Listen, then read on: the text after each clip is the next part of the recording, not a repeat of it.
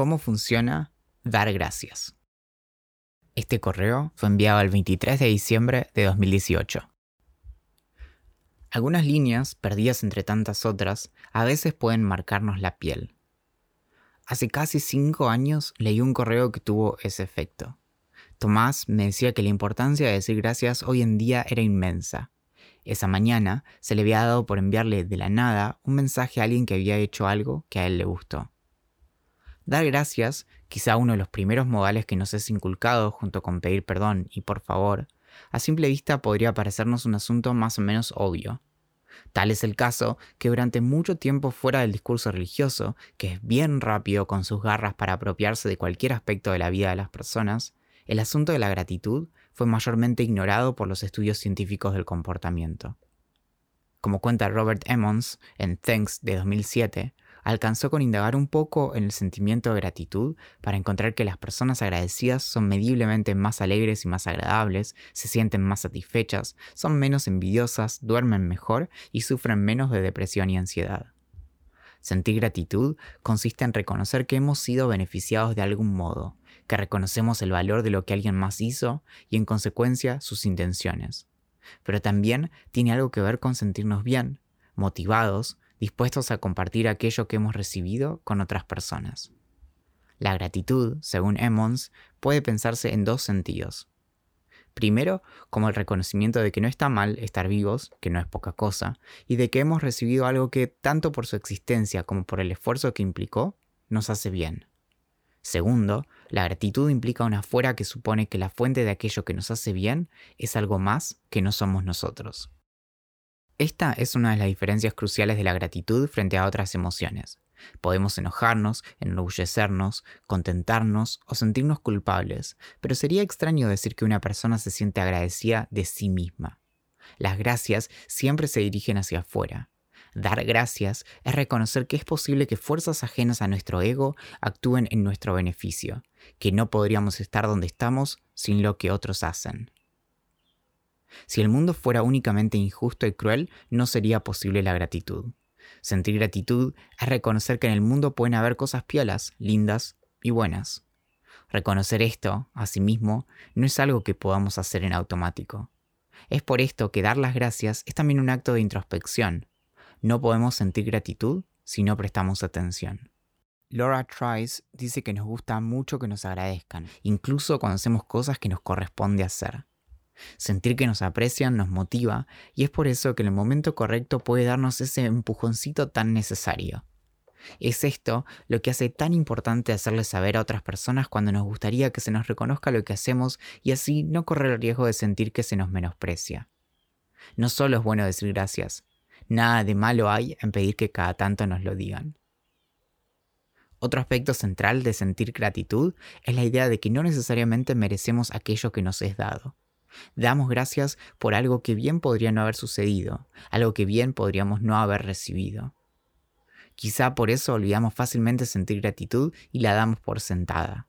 En palabras de Bart Simpson, Querido Dios, nosotros pagamos por todo esto, así que gracias por nada. Algo de razón tiene, pero también deja de lado que nada sucede en el vacío y agradecidos podemos estar de quienes vinieron antes y de quienes hoy hacen gran parte de nuestras vidas posible. El filósofo George Simmel hablaba de la gratitud como la memoria moral de la humanidad. Las relaciones aceitadas a través de la gratitud mutua aseguran tanto la benevolencia como la justicia, el deseo de que otro esté bien y que reciba lo que merece. Decir gracias es también una forma efectiva de terminar una conversación. Es cuando menos algo trágico, que en respuesta a un cumplido digamos gracias e inmediatamente nos justifiquemos. Qué lindo tu último correo. Ay, gracias, igual dejé mucho afuera y olvidé citar a Mongo Picho. Podemos sospechar de si excusarnos luego de agradecer en realidad no traiciona la intención misma del agradecimiento. Cuando se trata de cómo nos miramos en el espejo, damos mucho más lugar a las conversaciones en las que explicamos los mil motivos por los cuales estamos disconformes con lo que vemos que al reconocimiento de que nuestro pelo hoy está divino, de que esta remera nos queda bien, de que el correo de hoy también tuvo lo suyo, o de que hay algo en nuestra sonrisa que puede, en efecto, ser ligeramente intoxicante. Nuestra incomodidad con aceptar un cumplido sin más y nuestra compulsión por justificarnos presenta una paradoja, explorada por Autumn Whitefield Madrano en Face Value de 2016. Nuestra inclinación por lograr cierta belleza sin nunca poder reconocerla abiertamente con comodidad, que nos impide quedarnos en las gracias y en cambio buscar justificaciones, mantiene vivas nuestras conversaciones al respecto. Es una intricada y cuestionable manera de vincularnos, pero nadie dijo que hacer amigos fuera tarea sencilla. A la inversa, dar gracias puede ser una linda forma de acercarnos a alguien. Creo que una vez por mes a Axel le digo, directa o indirectamente, que leerlo a él me movió a escribir una vez por semana. Nos cuesta muy poco hacer saber que valoramos algo y a la otra persona puede cambiarle el día. Si te gusta lo que hace alguien, decíselo. Es un gran hábito para incorporar y es otra forma de dar gracias. De todos modos, no estoy seguro de que sentir gratitud implique necesariamente a alguien o algo más. Y es por eso que a veces podemos sufrir culpa por las cosas buenas que nos pasan. Miramos el verde desde la ventana, miramos la heladera llena, miramos a la gatita más linda del mundo durmiendo a unos pasos, miramos la biblioteca con suficientes libros como para llenar varios veranos. Tantas cosas lindas y por algún motivo encontramos tiempo para quejarnos.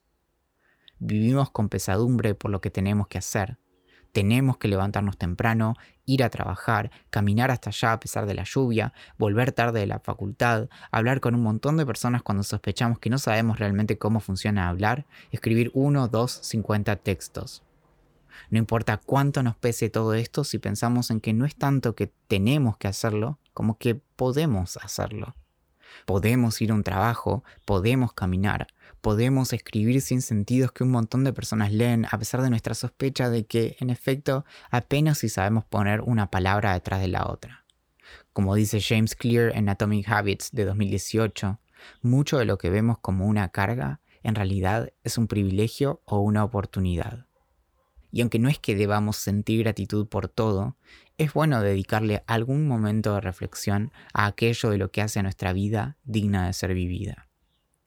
Agradecer suele implicar a un otro a quien le atribuimos aquello que nos beneficia porque tendemos a ver agencia en el mundo. Incluso cuando hacemos fuerza para evitarlo, se mueven los arbustos y pensamos que detrás acecha un tigre. Se le atribuye lo que pasa a seres imaginarios descritos en libros ancestrales, a los astros, al karma, a cualquier pavada que haya en el medio, y se le agradece lo bueno a la Virgencita, Zeus o a ese trébol de cuatro hojas que agarramos sentados en el pasto hace 12 años. Todas las religiones, desde el cristianismo al hinduismo, marcan la importancia de la gratitud. En este caso, hacia un otro no humano responsable de lo bueno que sucede en el mundo. Pero sentir gratitud antes de que alguien afile su crucifijo, nada tiene que ver con hacerlo frente a alguien o algo, y menos frente a un amigo invisible todopoderoso. Tenemos buenas razones para sospechar que nuestra tendencia a agradecer en parte se explica evolutivamente. Después de todo, de ella dependen nuestras amistades y relaciones. Es por esto que muy probablemente en algún punto de nuestra larga historia evolutiva, la gratitud haya sido seleccionada como una ventaja que alguna vez sirvió para acabar de una buena vez por todas con los de la cueva siguiente que no nos caían tan bien. La gratitud, de este modo, estaría inscrita en nuestra mismísima naturaleza. Desde que nacemos hasta que morimos dependemos de otros. Ningún hombre es una isla, y dar gracias nos conecta tanto con el pasado como con el futuro. Es a lo que hacemos hoy que alguien más podría agradecer algún día. Cuesta imaginar un motivo más noble para hacer algo hoy que un agradecimiento que nunca vamos a recibir. Este correo de cómo funcionan las cosas fue enviado el 23 de diciembre de 2018. Mi nombre es Valentín Muro y desde 2017 exploro mis curiosidades de la ciencia, la historia, la filosofía y la literatura para escribir acerca de un tema distinto cada semana. Si querés suscribirte, podés hacerlo desde el enlace en la descripción de este episodio o buscando cómo funcionan las cosas en Google. Y si querés apoyar mi trabajo, podés sumarte al Club de la Curiosidad en curiosidad.club. Gracias por escuchar.